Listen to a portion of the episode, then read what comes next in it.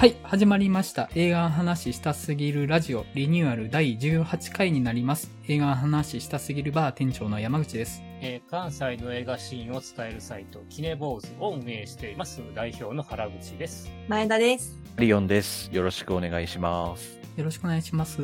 皆さん、最近の近況また伺いましょうかね。原口さんはいかがされてましたか？今週ね、死者へ行こうとしたら、そう、ちょ、えっ、とね、ちょうど8月末公開の日本映画の話題作行こうとしたら、はい。電車が止まってしまって行けなかったっていう悲しいオチが。あら、それ普通に困りますね。うん、そうみたいな。記事書くのもらちょっとこう、うん、どうにかちょっとはい見れるはずは整えてたんですけど、なかなあかなるほどなるほど苦しいっていう。なるほど。ちょっと今週はパッとしない方です。はい。前田さんはどうされてましたか？また空を見て過ごしてしまってたんですけど、なん、か、あれですね、ちょっと今週は、今週ってこの一週間は、すごくセミとミミズの死体をたくさん見つけまして、はい。道で、虫の死体探しながら歩くの趣味なんですけど、はい。あの、そう、セミとミミズばっかり死んでましたね。前田さんのツイッターは、あの、虫の死体 .com っていうツイートが頻繁に流れてくるんですよね。さあ、どっと固定たわけだですね、今週は。そうなんですよ。バリエーションがちょっとセミとミミズしかないんでどうしようかなと思いながら過ごしてました。これって流していいやつですか？私はいいんですけど、そのラジオの品性的なことはお任せしいや、大丈夫です。そこはもう気にする必要はないですけど。あ、じゃあもう、息で。はい。はい、息でいきます。はい。マリオンさんはいかがされてました？えっと、今週も、まあいろいろ映画を見てたんですけど、特にあの、サイダーのように言葉が湧き上がるっていうはいアニメ映画が、はい。最高だったっていう、はい。やっぱ夏にやっぱこういう映画見たいっていう最高の映画だったのですごくテンションが上がったのと、あと、あと、ディズニープラスに入りまして、はい。1ヶ月間の無料期間だけ楽しもうかなと思ってるんですけど、はちょっとそれ入ったので、マーベルのドラマシリーズとか、ちょっとピクサーがうんうんちょっと見逃してしまってるので、ソウルフルワールドとか、はい、はい。あの辺を何度か見たいなと思っているこの頃です。はい。サイダーのように言葉が湧き上がるは、なんか、SNS の扱いがすごくうまいっていう評判はよく聞きますね。そうなんですよね。これもね、そうそう、わかるっていう、Twitter のアカウントフォローするっていう、フォローのボタンを押すっていうだけにも、いろいろな感情があるっていうのをちゃんと描いてて、ああ、うまいなというか、そういう、なんか、目に見えないところ、感情とかそういう思いとかに、こう、思いを馳せるみたいなアニメだったので、すごくもう、自分の好みにも、ピシャでハマりましたね。うん。なんかあんまりに評判がいいので気になってるんですけど、なかなかタイミングが合わなくて、ね、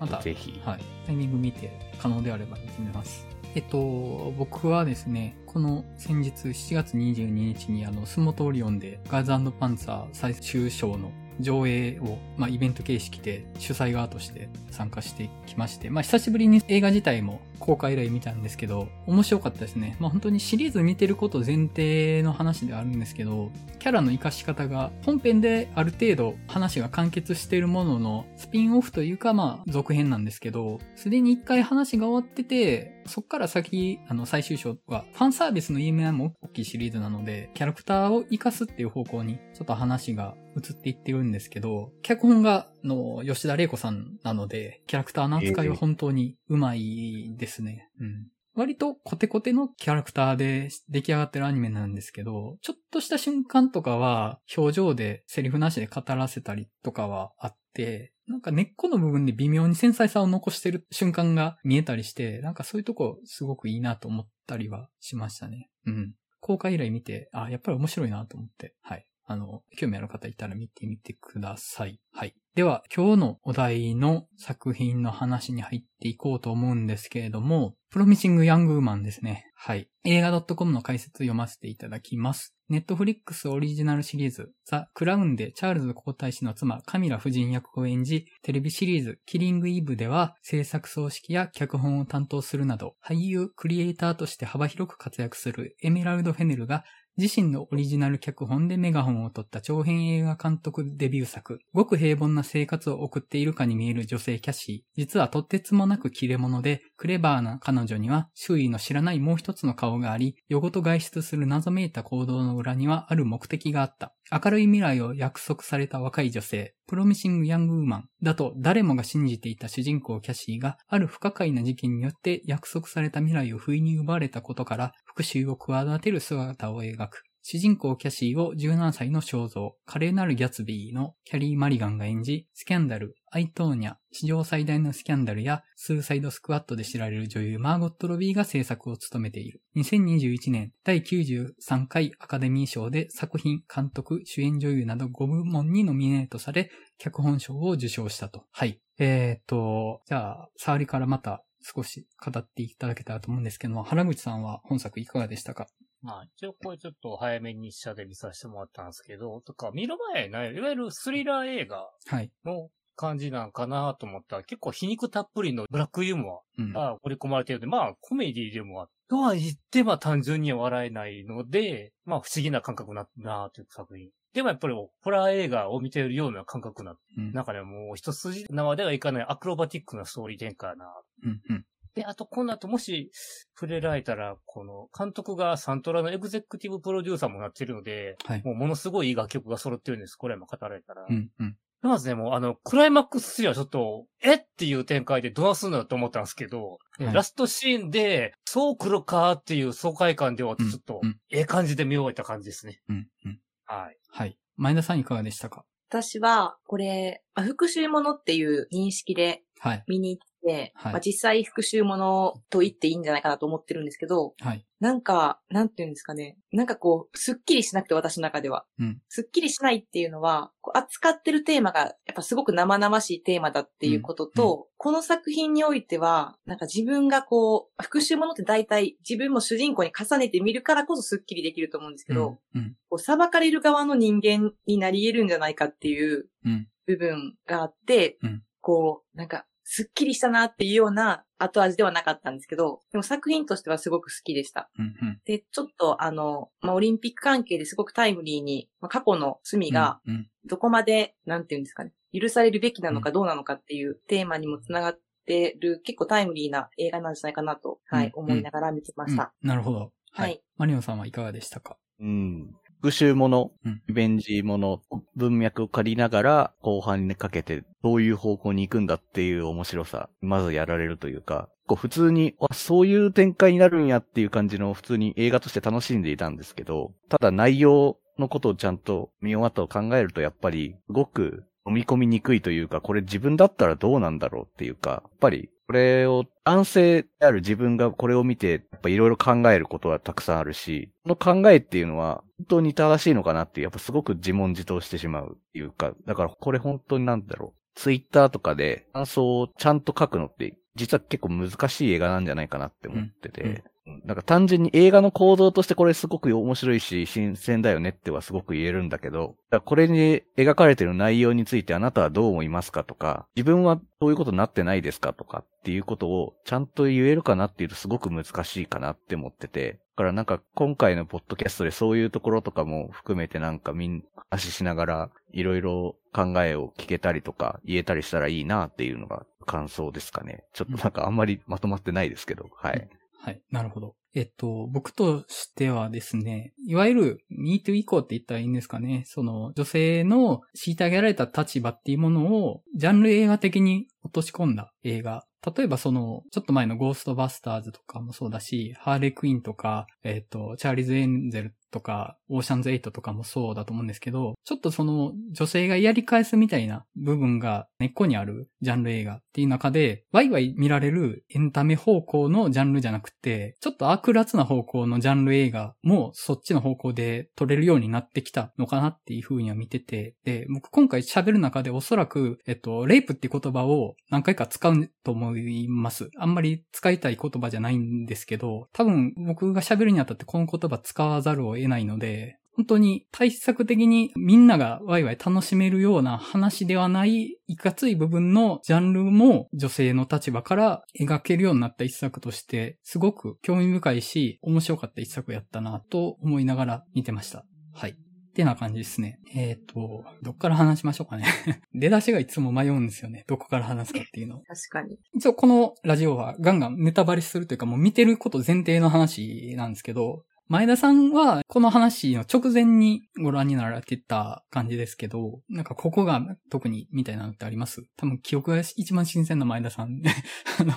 なんかその、さっきもちょっと言ったんですけど、扱ってる、まあ、テーマというか、具体的にこの作品の中で起こる事件っていうのが、なんて言うんですかね。すごく身近なものだと思うんですよね。うん、ええ。うんなんて言うんだろう。よくあるって言ったらダメなんですけど、よくあることも、なんかそこまで、なんて言ったらいいんだろう。それ難しいんですけど、実験化しなかったとしても、近しいことがよくあり得ることだと思うんですよね。うん、で、それを、でも、あの、実際女性側も泥酔してるから悪いとかっていうことも実際よく言われますし、なんかそういうことが全部リアルすぎて、すごくしんどくて見てるときに、なんかこれがもっとその振り切った、それこそレイプされて、そのまま殺されちゃったみたいな、うん、ここまで振り切った事件だったら、もうちょっと自分と別のものとして見れたと思うんですけど、なんかこういうことって実際その辺でよくあったりするんだろうなって思えちゃうのが、うん、なんかすごいしんどかったですね。うん、確かに。ちょっとその視点で僕が思ったことで言うと、まあ、いわゆるこれってそのレイプリベンジものの一つとして数えれるとは思うんですよね。自分自身か、あるいは身内の女性がレイプされて、それに対する復讐をするっていう一つのジャンルみたいなものがあると思うんですけど、本作のちょっと特殊なとことしては、いわゆるその、パッとイメージするレイプとはちょっと違うんですよね。その直接的な意味での暴力ではなくって、同意とかがうやむやにされた、その同意のない性行為っっていう意味でのレイプなわけじゃないですか。で、そのいわゆるレイプリベンジものをジャンル映画的になんとなく見れちゃうのって、男性目線でですね。あの男性目線でそのレイプリベンジものをなんとなく見れちゃうのって、俺さすがにそこまで暴力振るってまでそんなことしないわっていう自覚があるから楽しめると思うんですよ。この本作の中に出てくる悪人は、には絶対俺はならないから、あんな悪人やっつけちまえっていうつもりで見れると思うんですけど、本作って、えっと、要は、もういわゆる暴力振るって無理やりなんとかするレイプじゃなくって、なんとなくうやむやでその場のノリで、えいってやっちゃう感じの。で、これって正直割としちゃうタイプの男性多いかなと思って少なくとも一時的な意味でのレイプイメージに出てくる悪役よりも身近だなと思って、もういわゆるそのワンチャンあったら行くぜみたいな発想の男の人って相当数いると思うんですよね。で、それって、あの、見てる側が他人事扱いできない、その指さされてる感じがあって、座りの悪さがあるんですよね。本作はまあ、被害に遭った女性が泥酔させられて、あ、泥酔してか、泥酔させられてかわかんないですけど、まあその意識が明確じゃない状態で無礼性行為をされるっていう状態の話ですけど、それって、もういわゆる暴力を振るってのレイプよりも、なんか境界線がちょっと近いんですよね。そこにすごい本作の怖さがあるなとは思ってて、他人ごと扱いできないんですよ。普通のレイプリベンジよりも。そこがすごく怖いなっていうのがあるし、あと、主人公のキャリーの親友なんですよね、その被害にあってっていうのがあって、レイプされた後、まあその親友の女性はどうも自殺してるぽいんですよね。それは直接的には語られないけど、まあなんか周囲の会話の流れとかでなんとなく自殺してるっていうのがわかるんですけど、キャリーの過去にの写真の中でしか女性っていうものは姿が出てこないんですよね。その過去のシーンの回想とかもなくってっていうのが結構僕本作の描き方すごい肝だなと思ってて、えっと、それ3つぐらい理由あるかなと思ってなんとなく考えてたんですけど、まず1つとしてはもう取り戻せない喪失感っていうものを出すのに過去の回想シーンが入ってこないっていうのがすごく強い役割を果たしてると思うんですよね。回想シーンが入ると生きてた時代っていうものが観客側にも伝わるから、それでちょっと喪失感が薄れる部分があると思うんですけど、あくまでそのキャリーの思い出の中にしかいないっていうのがすごく見てる側からはもう絶対に届かないとこにいる人の話としてすごく刺さるっていうのが一つあるかなっていうのと、二つ目に、えっと、その被害に遭った女性に対する印象を観客側に勝手に持たせないっていうのがあるかなと思うんですよね。で、あの、映画の中の話でも出てきてたんですけど、陪審員がそういう奔放な女性だから、そういう目に遭うこともあるよねっていうので、判断を甘くするみたいなのがあるっていう話があったと思うんですけど、それを観客側にもさせないと。実際におそらくこの女性は普段から泥酔してたって話だったんで、結構まあその奔放なタイプだったのかなっていうふうには想像させるんですけど、例えばそれを観客が実際にその人が出てきて様子見て普段から寄ってるのを見たら、あ、この様子ならそういう目に遭うこともあるよねとかっていうのをかけらでも思わさせないと。出てこないことで。あくまでこのキャリーにとってはもう完全に被害者であって、微塵でもそのもう五分五分だろうが九一だろうが、多少でもその犯人側の事情を組むというか、その被害者側の非を多少でも持たせるみたいな見方をさせないみたいなのがあるかなと思うんですよ。あくまでこっちが被害者で、やり返してやるんだと。っ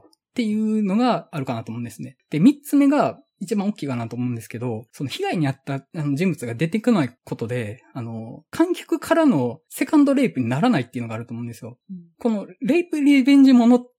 要はそのレイプされた人物を見たら、あ、この人レイプされたんだなって思いながらこっちも見ちゃうわけじゃないですか。でそれ自体がセカンドレイプ性を帯びてると思うんですよね。で、いわゆるレイプリベンジものって正直あの、ホラーとかスリラーとか、まあその exploitation 的な、その要は下卑た見方をするタイプのジャンルだと思うんですけど、それって要は自分が直接レイプするようなものじゃないけど、レイプされた人を多少面白がって見るっていう側面あるジャンルだと思うんですよ。それをさせないと。そんな見方はさせない。まあ、あくまで、被害者は被害者なんだから、そこはもう聖域化して絶対に触れさせないと。あくまでこの話は、その周囲にいた人間の復讐の話なんだから、なんか、被害者をさらにお家をかけるようなことを、この映画自体がさせないっていう意思なのかなと思って。本人が出てこないことで。結構それって大きいことだと思うんですよ。あの、レイプレベンジモンって基本的にめちゃめちゃ下品だと思うんですよね。話の構造、話の構造っていうか、その映画を見たいって思う心境自体はすごい下品なものの側面ってあると思うんですよ。どんなに肯定しようと思っても。でその側面をできるだけ削ってるというか、少なくとも被害者に寄すような部分を優先してるっていうのは、多分あんまりなかったんじゃないかなと思って、こういう取り方って。うん。そうですね。なんか、やっぱりそういう、なんかちょっと、例えばレイプしてるとかそういうのとかを、痛いみたいな、ちょっと罪な欲望みたいなのを満たす部分もあると思うんですよね。そういうリベンジものって。で、そういう意味では、コンサが完全にすごく配慮、そういう意味で行き届いてて、やっぱりそういうのを見ることですごくやっぱり、アッシュバックというか、すごく見てるこっちもすごくダメージを食らう可能性もすごくあるので、今そういうテーマを扱う上で、本当どうやって今観客に届けるべきかっていうのが考えられてるっていうのも、やっぱそこは本当山口さんが言ってたところで素晴らしいなって思いました。たね。やっぱ、いわゆる復讐ものっていう体裁をとってますけど、かなり裏切ってくるわけですよね。うん、その、復讐みたいな、章立てみたいな感じで、中が始まってきますけど、使っているその復讐のやり口っていうのも別に殺しますみたいな、私とというかその同じ目に合わせてやるみたいなことじゃなくて、まあ、二人ですよね。全部。その辺のあたりも、クレバーだなと思いつつ、うん、なんか一線は絶対そこは超えないっていう部分が、ただ、それをもさらに裏切る形で、主人公はもう多分最後、親友をレイプしたやつに本気の復讐をしようとするっていうところまでまあ持ってってしまう。まあそれはもうとても、ここに至る過程というのもとても楽いうところが、まあ、見終わって考えた時にはすごく楽かったところですね、僕は。はい、やっぱりそういう、自分はそういうことしないって思ってるけど、そうじゃないだろっていうのをやっぱりあそこでやっぱ思わされるわけですよね。実際にことをするかもしれないし、なくてもあそこいう場でいて、そこで笑ってるだけ、傍観者として見てるだけ、みたいなことをしてしまっている。とは、これまでの人生考えた中で、レイプに限らずですけど、まあいじめ問題って考えた時に関してでも、普通にあるわやっぱ思ってしまうんですよね。で返れば、あれはいじめだったのかもしれないとか言って、いじめだろうなっていうこともあったし、逆に僕いじめられたなっていうこともあるし、で、それだけじゃなくて、ああ、人がいじめられてるのをただ見てるだけだったなっていうことも普通にあったし、そういう自分のその、清廉潔白じゃない部分を改めてまざまざと見せつけられたなっていう、うん気持ちになったんですよね、あそこで。うんうん。結構その、女性映画みたいな風に一概にも言い切れないなと思っ、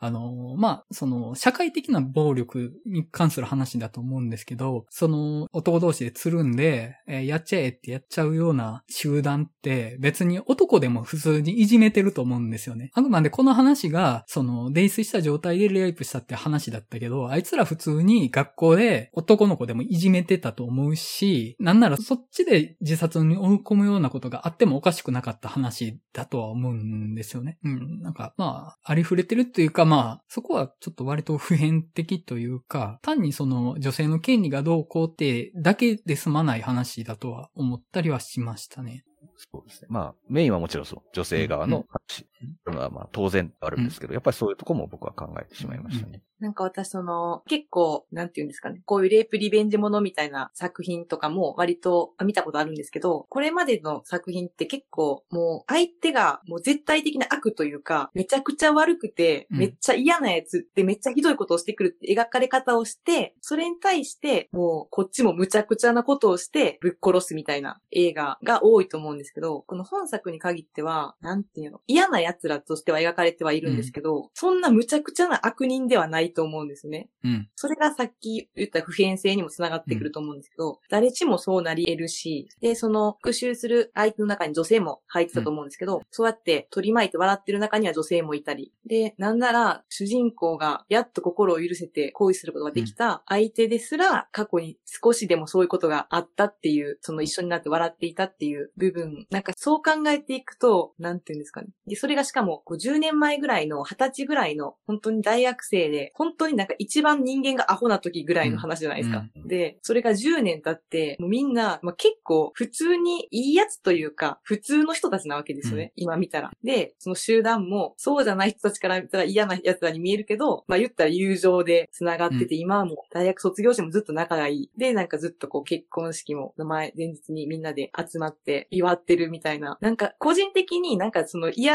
な人種ではありますけど、そこまで悪人とも思えないっていうのがすごいこの映画のこう肝というか、だからこそ自分が完全に被害者側の目線じゃなくて、もしかしたら加害者の中に自分もいたんじゃないかって思ってしまうのは、うん、そこの描き方がやっぱ上手かったなと思いますね。人事させないっていうと、やっぱこの映画めっちゃ意識してるますよね、うん、そういうところから。なんか、やっぱ、リベンジものって、復讐したやつに復讐してスッキリのがまあ定石ですけど、この映画に関してはそんなことなくて、むしろなんか、と残り続ける映画というか。うん、あのまあ、恋人のライアンが、まあ、そいつらにつるんでたのっていうのが、わかる瞬間、うん、きついなって、あの本当に悲しかったもん。ね、まず、あそこの、その様子を撮ったビデオが入ってるスマホかなんかを渡されて、あれ？って、見たくなかったら見なくていいよって言われても、見るしかないやつですよね、あれ。絶対に選択肢あるように見て絶対一択なんですよ。あの、あれは絶対見るしかないやつなんですけど、見たら、今、ちょっと手に入れようとしているとおぼしき平穏な日常が壊れるってことはもう分かってるんですよね、あれ。絶対に自分が復讐の側に完全に振り切るっていうのを分かってるけど、あれはもう見るしかなかったと。で、見てみたら、その、恋人がその様子を茶化してる音が聞こえてくるっていうね。まあ映像はもう映らなくて、カメラはスマホの背中向いてて、それを見てるそのシンコキャリーの顔なんですけど、悲しいあれは。悲しい。なんか、そう。しかも、あの映画なかったら、きっと最後の復讐もしてなかったと思うんですよね。もう家族に前に行って、前を向いて、もう自分の人生歩んでくださいっていう風になってて、自分としても今ならそうなれるんじゃないかっていうタイミングで、うん、あの女ってなりましたよね。でも、あれ自体が、ちょっともうキャリーに対する仕返しもあったなと思って、うん、要は、1個目の復讐じゃないですか、あれ。うんロマ数字で1って出てきて、で、まあ、ホテルに呼び出されて、めっちゃ酒飲まされて、で、あの、ホテルの部屋取ってあるのに、あの、休まされて、おそらく何かされてるっていう状態で、とりあえず気休めとして、あの男は何もしてなかったよって言ってもらって、安心したけど、まあ、あれ、されたんやろなっていうのは、分かってると思うんですよ。あの、安心のために言ってもらっただけで。だからそこに対する復讐であれば渡したっていうのもあると思うし、まあ、かなと思ってね。ああ、僕完全にもう言葉通りブラフだと思ってたので、あれ。ああ、なるほど。ああ、そう。いや、あの、男に対する振り方が、そういう振り方かなと思ってから、あれはもうされたのかなと思って。うん、なんか、僕はまあその言葉通りブラフって受け取ったのは、うん、やっぱり、まあ復讐する側として、やっぱ一線ある。うん。思ってて、やっぱり自分はそこには絶対超えないぞっていう意志があったんじゃないかなって、あの時は思っですよね。そうかもしれないですね。確かに。うん。ただ、やっぱりその、あの、携帯の動画を見てしまったことで、その一線も崩れてしまうっていう。うんふうに僕はまあ捉えたんですけど。ああ、なるほど。確かにそれで考えると、1個目の復習はしてない可能性高いですね。だから、2個目の復習が、その、要は、学生の、その被害者の訴えを払いのけた学長、当時学長かわかんないですけど、その話を聞ける立場にいた大学側の、え、ある程度の役割にある人に対して、その娘を誘拐して、娘を飲ませて、要は被害に遭ってた親友と同じ状況にしてっていうので、基本問題提起による復讐をしようとしてるっていうのはありましたよね。あなた他人の子供だから訴えも払いのけたけど、自分の娘が同じ目にあった時どうするんですかっていう仕返しじゃないですか、あれは。ね。直接ではなくて、自分の娘だったらどうしたのって罪の意識を背負わせるっていう復讐かなっていう、その、ね、うん、その意味では確かに1個目の復讐もしてなかった可能性高い気がしますね、そう言われると。当事者になれっていうところの復讐だから。うん、うん、うんそれ、そのメッセージすごくこう、観客に対してもありますよね、うん、うん。そうですね。あの、観客に対しても、いや、実際に暴力あなたに振るわけじゃないですけど、当事者意識は持ってますかみたいなのをぶつけてくる映画ですよね。本当に。うんそう一応一本目の、だから復習の、えっ、ー、と、一本線。はい。で、あの定義でいくと、あの、マディソン。えっ、ー、と、同級生で、今はリッチや男性と結婚してる双子のママ。うん、そう、結局マディソンは、事件当時に被害者が訴えても信じなくて、味方にならなかったが、一応最初の、えっ、ー、と、一本目の復習相手ではある。んだけど、うんそうですね。だから味方にならなかったっていうところでは直接手は崩してないですよね。元恋人のライアンもそうですけど、ライアンも、いや、お前も当事者だからっていうのが、その復讐のライン見てた側にはしてましたね。確かに。そういう意味ではそうか。1個目もそうかもしれないですね。二人目が、はい、あの、学部長。学部長ですね。そう。あの、マディソンが最後去っていくときに、キャリーに対して、もう二度と会わないでって言うじゃないですか。あそこちょっとなんでそんな怒ってんのやろうみたいなのを見ながら見てたんですよ。まあまあもちろん二度と会いたくないのはその通りなんですけど、すごい印象的なシーンで、なんでかなと思った時に、今、マリソンの結婚生活も、なんか金持ちと結婚してある程度充実はしてるけど、自己実現とかおそらくない生活をしているみたいなのちょっと匂わせあるじゃないですか、ホテルのロビーでの会話で。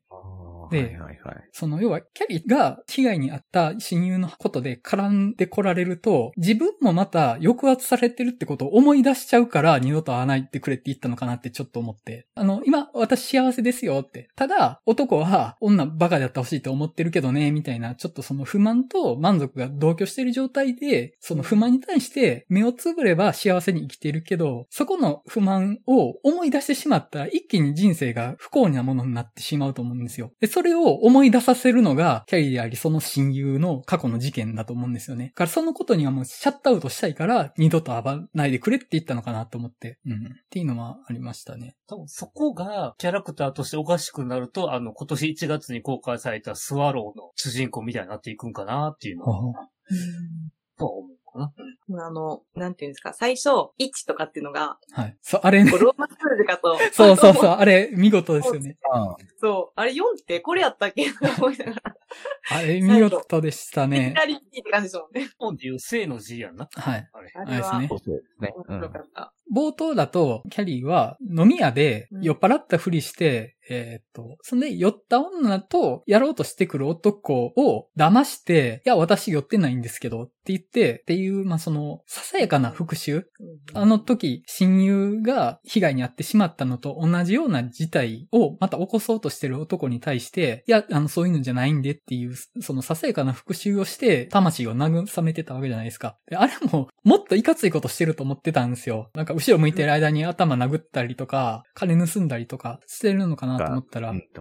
じゃなくて、あれって、要は罪悪感を植え付けることをやってるんですよね、基本的にキャリーってずっと。いや、私寄ってないし、寄って、あの、前後不覚で判断力のない人間とセックスしようとしてましたよね。それってレイプですよね。あなた分かってますか？っていうのを自分が寄ってないっていうことで相手に自覚させると。いや、あなたやろうとしてたことレイプなんですけど、分かってますかっていうのを突きつけるって復讐なんですよね。だから、あの、レイプっていうことを分かれっていう復讐なんですよね、すべてが、うん。うん。めちゃめちゃ危ないっすよね、あれ。あの、うん、ちょっとでも手が出るタイプの男相手にした瞬間、すべてが崩壊する。あの、結構あの、復讐ノートあったじゃないですか、カウントしてる。結構な人数いましたけど、よくやって成功してるなっていう。まあ、あと、思ったのが、あれ多分、復讐ノートの人数書いてられたやつ、うん、多分赤と青で色分けされてるので、ありましたね。全員男ではないんでしょうね。ああ、なるほどね。なんか私思ったのが、その、一人目、クラブ見たとこで、一番最初に持ち帰られた男の人に対しては、結構ひどいことしたんじゃないかなって、こう、血つけて帰ってましたし、うん、で、二人目の時は、ああ、そうですね。確かに。人が、なんか、手を出す前に起こしたっていう、うん、なんかそのワンアクションあったことで、ギリ許したるわっていう感じだったんで、多分その線引きで、それでなんかこう、赤と青、それで分けてたああ、なるほど。そう。そういうことか。そういうことか。なるほど。いや、そうかもしれないです。うんうん、こいつはまあ忠告で許したったやつ、うん、こいつはこう実際危害を加えたやつとかっていう。ああ、もう、イエローカードかレッドカードかみたいな、一発レッドかっていう。ああ、なるほどな。なるほど。僕なんか最初の人からも、あの、完全にその、一線超えないみたいな感じだったのかなって勝手に思ってたので、なるほど。なんか血ついてたのも、あの、ちゃんと、あのフランクフルトのケチャップがいっぱいついてただけやろと勝手に思ってたので。ちょっとわかんないようになってましたよね、あそこは。うん。その考えもそうだよな、あり得るかもしれない。うん、そうです。確かに。あと、あの、オープニングのあの、朝帰り、男を何らかのやり返しをした帰り道、手に血かケチャップか何かを垂らしながら、ボロボロの格好で朝焼けの道を歩いて帰ってる時に、性的なことを言って茶化してくる労働者がいるシーン。あれ、あそこね、テルマルイズを思い出したんですよね。ああ。ありましたよね。その、トラック運転手がなんか茶化してきて、銃で追い返すみたいなし。結構全体的にテルマルイズ感はあったかなと思って、あの、テルマルイズの片っぽが、本当に最後までひどい目やってたら、残った方が、こういうことやってた可能性あるなと思って。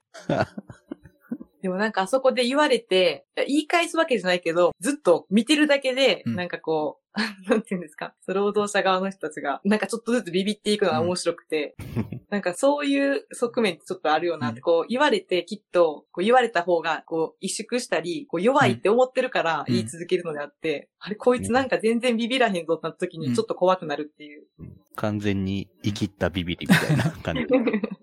まあ、基本はその安全地帯にいる人間を咎めるっていうことをやるっていう話ですよね、本当に。この映画自体が。映画の意思表示だったことですね。うん、ちょっと話飛んだんですけど、まあその、冒頭で夜の酒場で男を騙して獲物を買ったっていうので、一人ごとに線を一本入れて、4本縦線並んだ最後に斜め線で消すっていうので、5人ワンブロックっていうのをやるのを、その本ちゃんの復習の方でやるんですよね。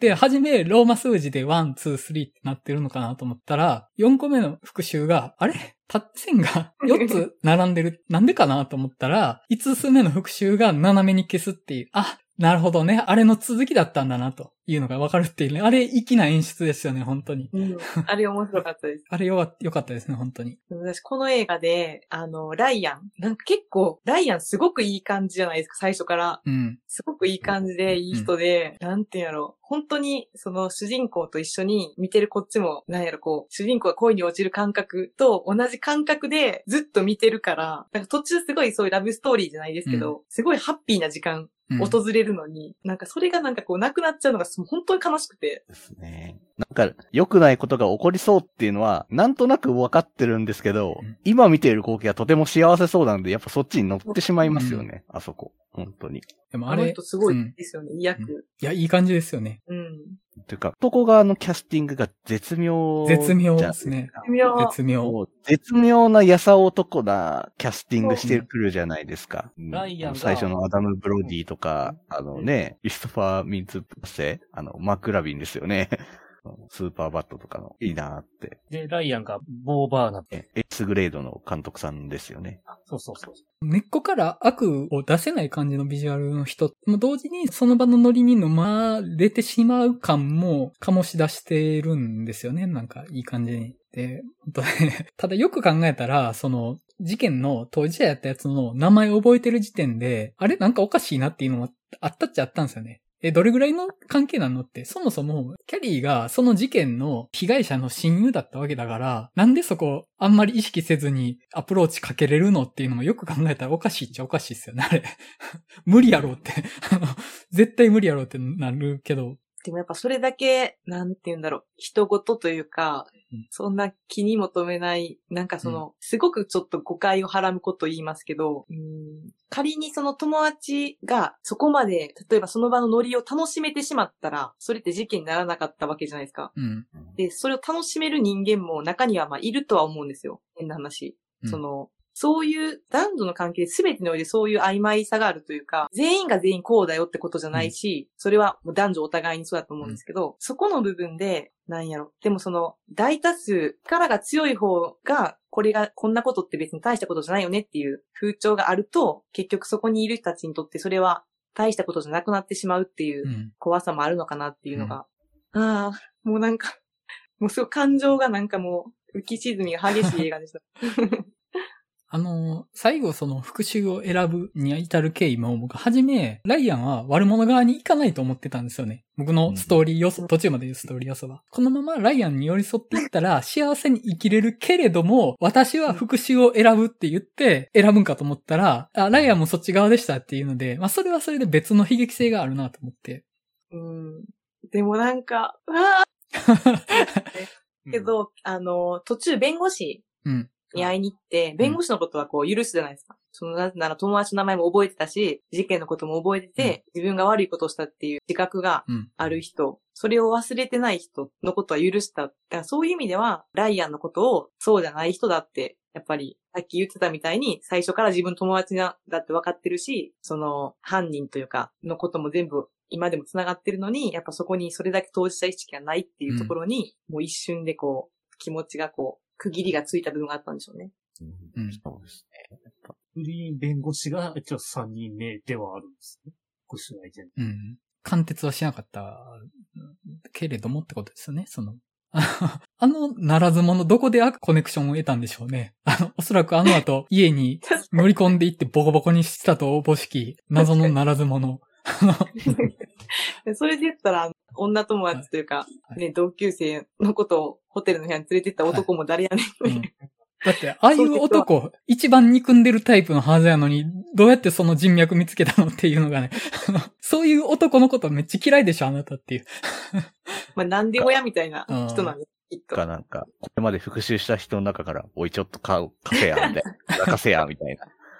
お前そういうの好きなんだろうって言ってそうな過激としてやってるかもしれないですけどね。はわかりませんけど。やっぱライアンも、その彼女から問い詰められた後のやっぱ反応がやっぱり、あ、こいつもそっち側やなっていう反応をするじゃないですか。うん、言い訳をし、結局悪態をつくっていう。うん、あのあたりの危険さは、なんかすごく、うってやっぱなりますよね、うん、本当お前もかっていうのと、うん、そうやって穴にしていくことにみんな怒ってるんだけど、それに気づいてないっていう、うん、やっぱ辛いんですよね、うん、そこが、うん。そうですね。風化するっていうことが許せないっていうのはありますよね。単に復讐というよりも、なかったことにしていっていることが許せないっていうのはありますよね、やっぱり。確かに。あそこ、飛び詰めるシーンで、子供の絵飾ってるのとか意地悪でいいなと思いませんでした。うん、ありがとう、ライアン先生みたいな子供の描いた絵が、その小児科の先生やからって貼ってあって、意地悪やなと。あと、もう一個そのなんか飾ってあるもので印象的なのが、キャリーの実父と話するシーンで、うん、まあその親友も幼馴染だから、やっぱりその両親もすごい関係が深くて、もうみんなが悲しいんだと。彼女が亡くなった時はと。でもみんな立ち直ろうとしてて、君もついに恋人ができて立ち直るんだねっていうのを安心してる横に、すごい赤ん坊の女の子の写真が飾ってあるんですよね。で、すごい印象的で、おそらくあれってキャリーだとは思うんですけど、忘れていこうとみんなしているけれども、でも恥ずかしめを受けて尊厳を奪われて命をなくしてしまった女の子がいたんだよっていうのがそこに焼き付けられているようで、あれがある限り、キャリーはもう復讐を捨てれなかったよなと思って、すごいきついシーンだったですね。うん。特に僕も一応、二人子供いて二人とも娘なんですよ。で、ちょうどあれぐらいの三、四歳五歳か、それぐらいの年の子が一人いるんですけど、その子の、まあ、尊厳が奪われたりとかって考えたら、やっぱきついっすよね。あの、いや、きついわ、と思って、本当で、自分が、それに対して、じゃあ、完全に善で、とかって言い切れないのがまたきついなと思って、本作でもあったけど、自分の言葉のことだったら必死になるけど、他人のことだったら、そんなに真剣にならないというか、当事者にならないし、なんだったら男親だったら、娘のこと大切にするけど、よその女の子にはひどいことしてる男性だって世の中にはいるわけですよね。なんかその構造がちょっと見えちゃうというか、身内と他人を分けて、他人に対して当事者意識を持たずに、なんだったらひどいこともできちゃうっていう構造が、まあ、この話の根底にずっとあるなと思って、そこに対して、いや、あなたはその、娘こんなことされたら言うさんはって言ってるけど、自分が若い時、酔っ払ってる女の子にひどいことしなかったんですか？あるいは、チャンスあったらやりたいなとか思ってなかったんですか？本当にって。それって、誰かの娘なんですよね。誰かの親友なんですよ。それでもやりたかったんですよね。やったんですよねっていうのを指さして突きつけてくるんですよね、この映画って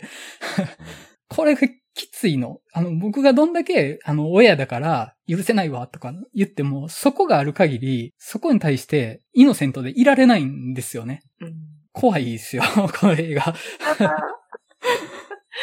いや、ほんまこういう話も真面目に考えたと本当にもう、なんやろ、気が狂いそうになるぐらいもう嫌な気持ちになります。ね、何の救いもないですからね、突き詰めると。うん、まあ、復讐は果たせたけれども、で？だから、だから何って。本人帰ってこないですけど、みたいなのはやっぱありますからね。いうもののお約束です、ね。うん。でも、やっぱりその、爽やかさもあるなと思って、少なくとも主人公本人が尊厳を生まれた親友の魂の救済と、そして自分自身のために一つのことを成し遂げたっていうことだけは、確かにこの映画の中には残ってるっていうのが、ある種のカタルシスはあるっちゃあるんですよね。ただ、全面的にスカッではないっていうところがやっぱミソですよね。うん、やっぱり彼女は結局死んでしまうっていう。うん、しかもその死に方もまた、クラをこう、顔をね、押さえつけられて、それこそまさに血を閉ざすというか、うん、つぐませるっていう暴力、で死んでいくっていうのは、結構あそこも、まああそこでしかも暴力的な描写がやっぱ初めて出る、直接的に出る場所なので、やっぱそこのインパクトというか、あの構図としてもすごく、なんかすごく辛かったです。あそこ、本当に。あと、長いんですよね、あのシーン結構。マクロ押さえつけるシーン。他の映画とかだと、首絞めたりとか、口押さえつけられて窒息して動かなくなるまでもうちょっと早いかなと思うんですけど、長い。それはなんか、ちらっと他の人と話で聞いたんですけど、はい、やっぱり実際どれぐらいかかるのかっていうのをやっぱ考慮した上で、うん、あの、長さらしいです。うんうん、やっぱり。そういうものなんだぞっていう嫌な部分を全開にするっていう意味で、本当すげえシーンだなと。うんこうやったら死にますっていう、その、死ぬっていう概念だけを描くためにじゃなくて、死んでいくってことがどういうことかみたいなのを焼き付けろっていうのがあの長さにあるなとは本当思いましたね。でもなんか反面、もし今自分のところに、もう本当に自分が忘れてるような昔犯してしまった間違いとかを、もう今会社とかに全部公表するぞっていう人が現れたら、もうどうしたらいいってなっちゃいますよね。本当に。もうなんかそっち側の気持ちもなんかこうちょっと考えちゃうというか、うん、なんかそんなにそこまでこう、すっごいひどいことはしてきてないとかって思っってるものの、もしかしたら自分がこう、本当に気づいてないところとか、忘れてるところで、それをこう蒸し返されて今、その罪を今代償を払って償えって言われた時の恐怖は結構あるなと思っちゃいました、ねうん、結構タイムリーな視点ですよね、そこって。めちゃくちゃタイムリーですよね。そう。たまたま。でもやっぱどうしてもその件は思い出しますよね。まあもう普通に名前言いますか、小山田圭吾の話ですね。いや、ずばりノリが似てるんですよね。ああ、そうですね。正直もう、その場のノリで、イエーイ、いじめ楽しいぜってやってたし、そんなに悪いものと思ってなかったし、何より周りが別に悪いと思ってなかったっていうのもあると思うんですよ。いじめてた当時も、周りが、いや、すげえなーって、面白いなとかって周りも思ってたし、その雑誌に載った当時も、いや、なんかこういうやんちゃなやついいぜみたいな感じで載せてたと思うんですよね。それって、この話と構造一緒だなと思って、結局その、周囲とか環境とかが本人にそれをさせたっていう側面あるっていうのもあると思うんですよね。本人は別にそれ悪いって気づけなかったか、あるいはちょっと悪いと思ってたけど、周りが許容しているからやっていいことだと思ってそのまま突っ走っちゃったみたいなことってめちゃくちゃあると思うんですよね。だからやっぱりその、この話は、そういう現実の状況に対して、何よりも最優先としてやった本人が一番悪いっていうのは前提として、それを見過ごしてた周りも、やっぱり悪いっていうのを観客含めて突きつけると。そうですね。うん。あの件もそうですよ。じゃああなたいじめしたことなかったんですかってなっったら、いや、俺はないって言い切れる人はどこまでいるかなっていうのはあるし、私そういう国家的な事業に関わらないからやっていいですとかって話でもないじゃないですか。だからちょっとその、あの問題が出てきた時の Twitter とか SNS での周りの反応も結構怖かったんですよね、正直。うん、うん、なんか当事者同士、例えばそのいじめた側といじめられた側が解けることずっと根に持ってるからなとか、そういうことに関して怒ってるとかっていうのは、それはいいんですけど、本当に周りの人がやいのやいの言ってものすごくなんか、劇になんか、言葉が並び立てられていくみたいな状況はすごく分かったんですよね、正直。うん、本当この夢の内容に関して保護するところは何もないし、うん、ひどいと僕も思いましたけど、この状況を囲む周りの状況もすごく怖かったなっていう、まああんまちょっと映画の話とずれますけど。いや、でも関係ありますよ。うん。なんかやっぱ人ってこう、どっかで自分が加害者じゃないっていう気持ちも、気持ちがあるというよりも、それに気づいてない部分がでかいと思うんで、なんかそういう意味で、こう自分って裁かれる側ではないっていう風に思えたことがこれまでのそういうリベンジものだったはずなのに、うん、この映画では、いや、おいおい待て待て、お前もや、お前も来いって言われて、うん、こっちも正座させられて、っていう感じの、そういう映画でしたよね。なんかちょっと私、だから思った感じ違って、もっと復讐ものってこう、イエーイって感じになるんかなと、もうなんかあいつの男たちを切り刻んでやるぜみたいな映画かと思って行ったら、ものすごく重たいやんってなって。そうですね。いや、でも誠実ですよ。うん。うん、そうですね。男とか女とかだけじゃなくて、女性も加害側に入ってたっていう話だし、うん、まあその、加害者のあいつも、まあ不幸なやつだとは思うんですよね。一番ノリノリなのってあの親友のジョニーかなんかっていうやつだったと思うんですよ。あいつが最悪。あいつが一番その、よいしょして、いや、やっちゃえやっちゃえって言って、そうそう物事をどんどん悪い方向に運んでいくやつ。そう。だから、そうですよね。で、なんかその、主人公が死んだ時も、もっとちゃんと対処してたら、そこまで、主人公もね、一応こっちに危害を加えようとしたわけやから、うん、生徒ボーイも成り立ったかもしれないのに、もうその場のノリで、で最後結婚式の時にも逃げ出してたし、だから、でも逆に言ったら、そこのポジションの人が一番多いかもしれないですよね。世の中はそうだと思います。そう。はい。だから。そうですね、本当外で、やえのやえの言ってる人の怖さ。うんやばい。言わんとこ。うわ。いや、ほんと。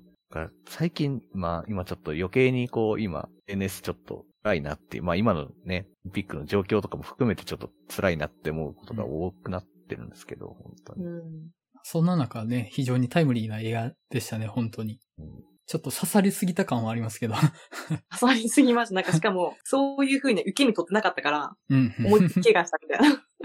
こういう映画と思って見に行ってたら、思い悩みましたけど、ええってなっていって、思いっきりやられました。でもまあ、最後、ちゃんと復讐完遂するの良かったなと思って、もうこのまま、復讐も何も成し遂げられずに、二人の不幸な女性がいました、ちゃんちゃんっていう問題提起だけして終わる映画になっちゃうのかなって一瞬予感したんですよね、終盤の展開は。あ、そうだったらどうしようかな。それは有意義な映画ではあるけど、その飲み込むのは非常にカロリーが高いなと思って、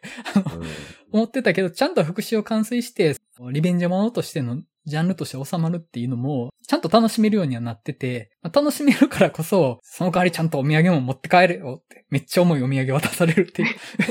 や、楽しんだ手前、ちょっと捨てるわけにはいかないけど、これ重たいっすねっていう。なんか作りとしては、だから結構ポップというか、うん、荒口さんおっしゃってましたけど、音楽とかもすごい良かったですもんね。良かったですね。そういう辺の話する？していい？してください。ぜひ聞きたいです。ああ、そうそう。監督がサントラのエグゼクティブプロデューサーになってて、かなり用意周到にこだわって作ってて、うんうん、そう、なんかまあ、で、割と流行りところも抑えてんねんけど、えっとね、終盤で複数回流れてる曲が、ブリトニー・スピアーズのトキシック。はい。キーコン、キーコンとかってやつです。だから、トキシクって、えー、単語自体は、えっ、ー、と、毒っていう意味。そうですね。で、もうそれこそ歌詞に、えっ、ー、と、恋愛は時に中毒性があり、人の心を奪っていくとかっていうのがあってて。うん、で、特にラストのパーティーシーンとかでもう印象的に入ってくるんけど、それ、ああいう人が集まった場所を切り裂いていくかのような、計画的なメロディー。うん、で、結局そこから、いわゆる、もう復讐の矛先を向けていくっていう。だから結構ね、キャリ、キャシーの復讐を端的に表している曲が結構詰まっています。そのあたりちゃんと曲理解したらもっと深み出るんでしょうね。実は結構あの、パリス・フィルトンの曲とかも入ったりしてるんで。だってあの、言ってましたもんね。パリス・フィルトンの曲って言って、あの、ドラッグストアでノリノリでしたからね。ここでそんな、そう、だからかなり監督が入れて、もういろいろ案入れてる。だからなんか、サントラ欲しいのに、聴けるような、作品が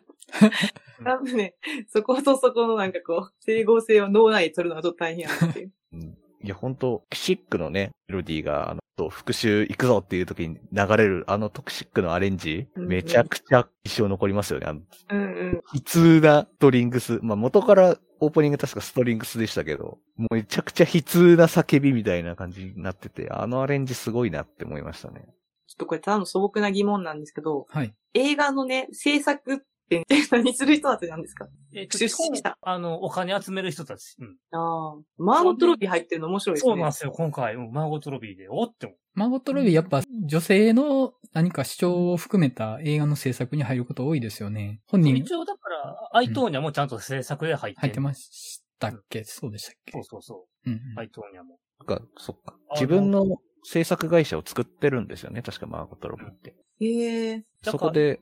ね、絡んでんのがグレータ・ガワイクの作品やん。うんうん。何かで言われたかな？うん。制作って結構ハリウッドでも花形って言いますよね。その本当にやりたいことできるのを制作やみたいに聞いたことがあって、結局そのお金を集めてきて、役者とか配役とか、その監督のを決めるとかは、あの、どういうものを作りたいかっていう、その座組を組む権利を持ってるから、一番本当にやりたいことをやれるのは制作やみたいなのを聞いたことがあって、なるほどなと思って。だから役者も監督もあくまでその制作がやりたいことを成し遂げるための、まあ一つのコマ、ちょっと言葉選び難しいですけど、コマなんですよね。うんうん。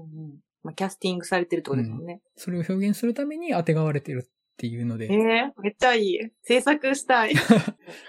あの、だから、これ、本当は、この主人公、マーゴット・ロビー自身がやりたかった可能性も普通にあるってことですよね、多分ね。そうっすね。それは確かに、うん、マーゴット・ロビーでも。やりたかったのかもしれないですよね。うん、まあ、制作に回っっていう選択を結局はしたわけですけど。うん、あれかな？ハーレクイーンで忙しかったんかな？なんかまあ忙しそうな方ですけどね。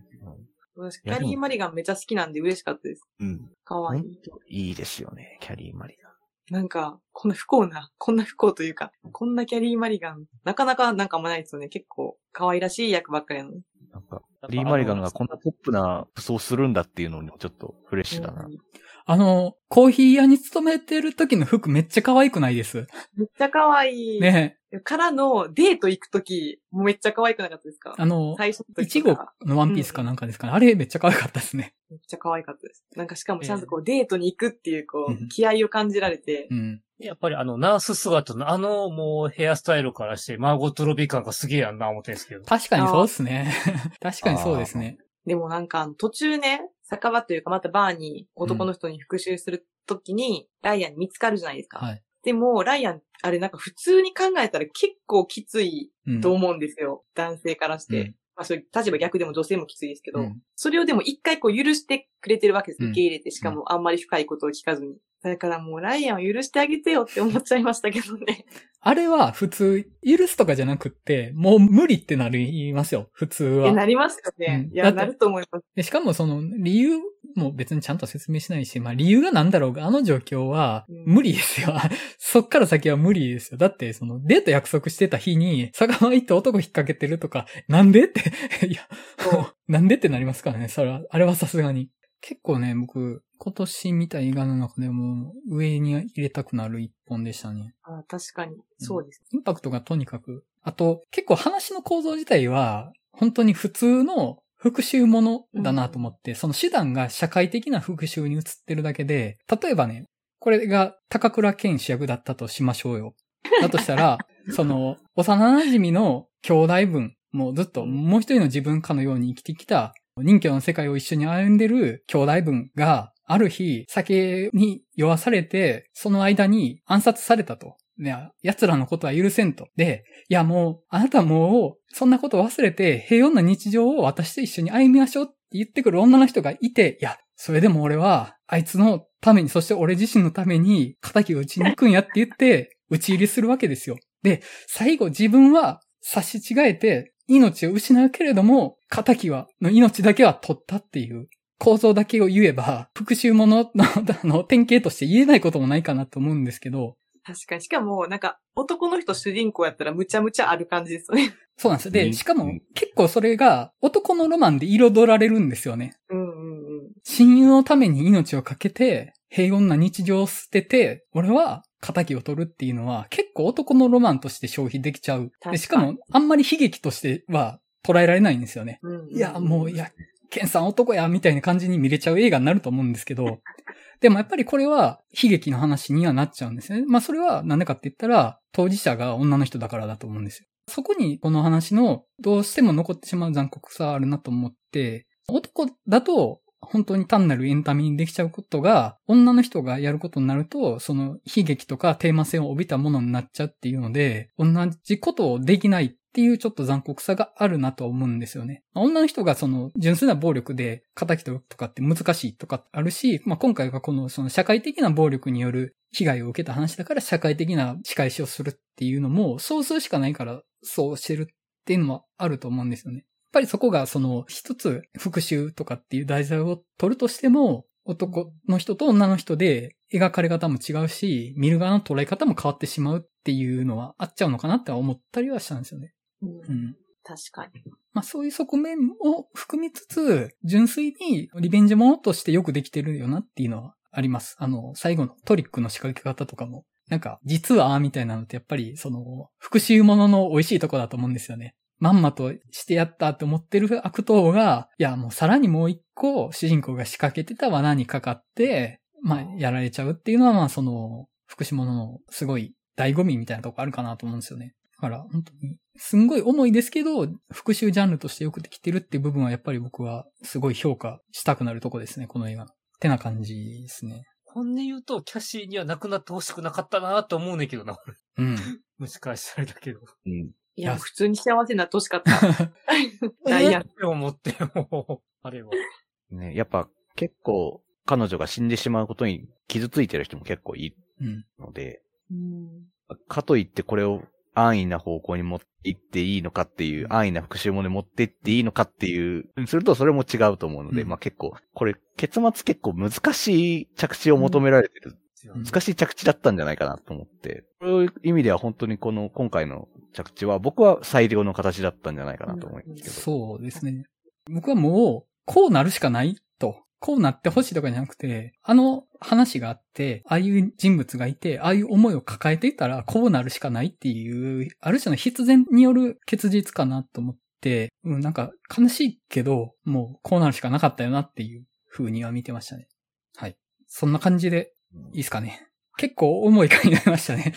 思ったよりも、ちょっと、思ったよりも食らってしまいました。はい。なんか、重いな、思って、正直俺最初なんか、もう映画的に軽く行こうとしたら、なんか、あ、まずって思って。いやいや。まあ、その、自分自身の被害者性にも、加害者性にも自覚しながら気をつけて生きていきましょうっていう話で終わりましょうか。はい。はい。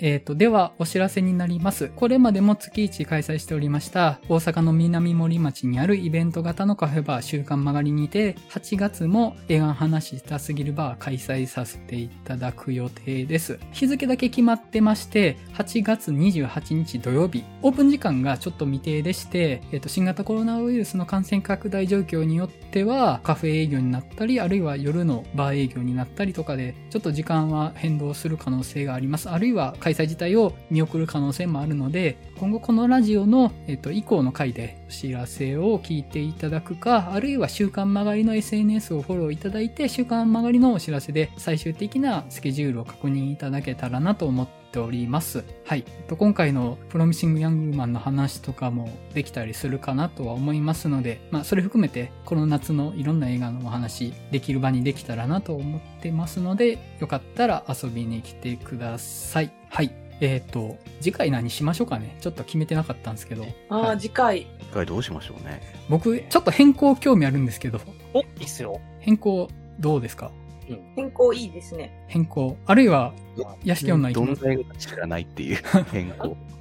確かに変更なんか全然見たいんですけど、はい。難しくないですかね？話難しいなって勝手に思っちゃう。ちょっと台湾の歴史の勉強しとこうか。ちょっとそれは、あれですね、多少何がしかインストールしてからの方がいいかもしれないですね。ああ、うん、いきなり映画に挑むのはちょっときつい感じですか？はいあの映画に。一応ちゃんと、あの、なんか政治的な話入ってますもんね。うん。一応ホラー映画の体ではあるんで、あの、ゲームが原作なんで。うん。ちょっとさっき見させてもらってますが。はい。今、あれなんですよね。スイッチでなんか、セールしてるみたいなんですよ。ゲームの方。うん。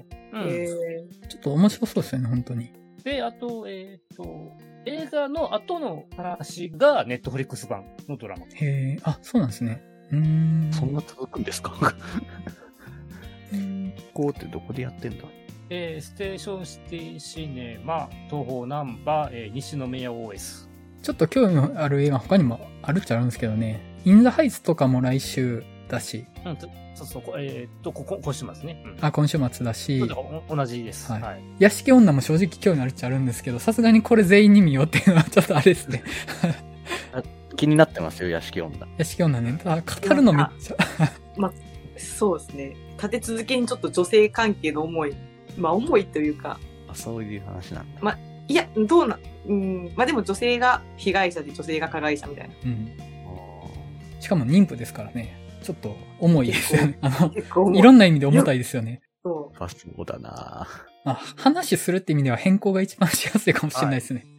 じゃあ変変更しときましょうか。いきますか、変更。まあ、まホラー映画とかの話もね、してみたい感じもありますし。で、なんかね、ホラーの系譜で語れるかなっていうところを山口さんことごとくな 深い話にしていく。あ、あの、厄介なやつですね、本当に。屋敷女も、ホラー映画好きだけで話したら、はい、ホラーの話で話すと、どんどんなんかもう深みのある話に あちょっと僕、あの、ブレーキかけますわ。いやいやいや、してないでください。ちょっとその、ジャンル映画に何か意味付けしすぎ問題はめっちゃあるなと思ってて。いや、でもまあ、さすがに今回台湾の歴史やから そうですね。逆に、まあ、そういうメタファーとかもあるかなと思うんですよ、そういう。まあ、そうそうそうそうそう。うん。まあまあ、はい、まあ、ホラー映画として。はい。まあ、普通に、怖ーって言って、怖いわーって言って。怖ーって言って、原口さんがプレスシートとかから豆知識をめっちゃ拾ってくれるっていう。ああ、はい。まあ、うちも割とあの台湾の方が豊富にありますんで。あ、そっかそっか。あの、うちもまた、あの、映画の日に夫婦ともとも変更見に行く予定なので。はい。いいっすね。来週はもうみんなで怖かったですねって言って終わりますかそれでも、それでもいいです。それでもいいです。こいつら朝ってなるとまたふわふわになるよ。やっぱ3回に1回ぐらいアホな感じでないと。あその意味ではもうサイコゴアマンとかでもいいかもしれないですよ。あ、サイコゴアマン。サイコゴアマン見たいな と思ってるの。サイコゴアマン見ますよ。サイコゴアマンとか、サイコゴアマン今週からでしたっけ？今週ね。サイコゴアマン今週からです。シネマートが早い。で、サイコゴアマンは見ようって思ってたんで。うん。サイコゴアマンシネマートの方が早いんで、なんか。そうなんですね。うん。いや、もっとね、ジャングルクルーズとかワイルドスピードとかの回もやった方がいいかなって思ってるんですよ。なんか、ちょっとね、探しすぎるのではないかっていう、あの、ちょっと懸念が、あの、おまに僕がちょっと探し方向に持っていきがち問題があるなと思って。ああ、だったら、うん、あの、変更はちょうどいいバランスじゃないですか、ね。あ、マジですか？あ、じゃあもう変更いきましょうか。はい。じゃあ、で、翌週がワイルドスピードと。そうですね。車。えー、イエーイって終わりそうだね。イエーイで終わりそうなんだよな。ずっと。